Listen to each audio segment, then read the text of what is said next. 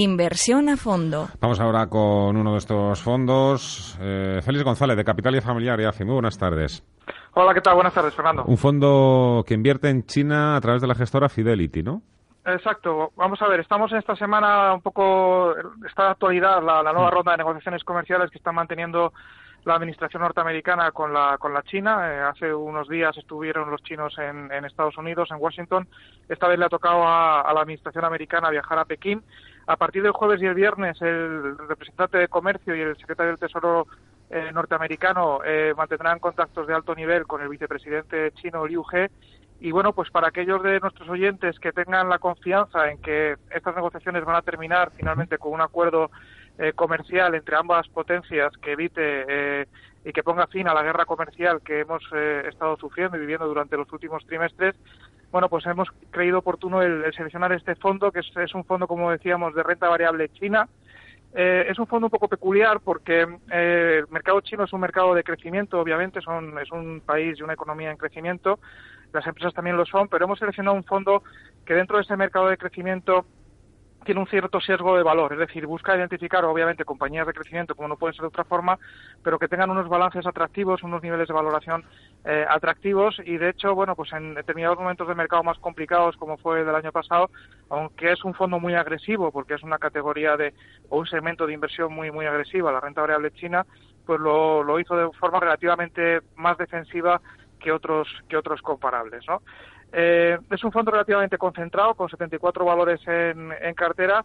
E insisto, es, es, una propuesta de alto riesgo, eh, uh -huh. de alto riesgo porque es un mercado muy, muy volátil y de alto riesgo también por la peculiar eh, situación en la que nos encontramos, en donde, bueno, pues estamos en, en, en pleno, digamos, en plenas negociaciones para intentar eh, avanzar en ese acuerdo antes de la fecha límite del, del 1 de marzo, ¿no? Para, para evitar una nueva escalada de, de tensión y de nuevas la introducción de nuevos aranceles a las importaciones eh, por parte de, de, ambos países. Uh -huh. Oye, Félix, al margen del debate sobre si hay que incluir o no a China dentro de la categoría de, de emergentes, ¿por qué los emergentes ahora vuelven un poco a estar en el radar de las grandes gestoras?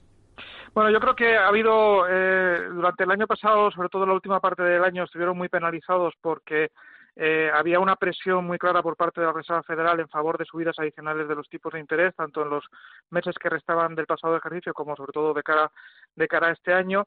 La subida de los tipos de interés tiene un efecto eh, bastante perjudicial para los mercados emergentes por dos vías. Primero, porque encarece el coste de financiación de estas economías y, en segundo lugar, porque eh, tiende a propiciar una apreciación del dólar que también eh, resulta eh, eh, un lastre ¿no? para la financiación de, estas economías emergentes. Al haber la Reserva Federal moderado su discurso, y especialmente a principios de este año con, Powell cambiando radicalmente su discurso a este, este respecto, esas previsiones de subidas de, tipos de interés se han, se han relajado y en cierta forma ha, ha, ha, eliminado parte de esa, de esa presión.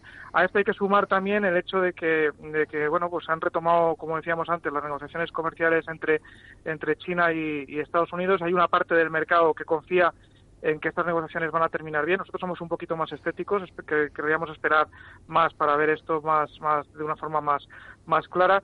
Y lógicamente un, un acuerdo comercial o la expectativa de un acuerdo comercial entre China y Estados Unidos es una buena noticia para, para el crecimiento de China, que está viendo lastrado en, en los últimos trimestres de forma significativa y por uh -huh. contagio también para el resto de las economías emergentes. Félix González, Capitalia Familiar y AFE, gracias por las recomendaciones. Un fuerte abrazo, hasta otra.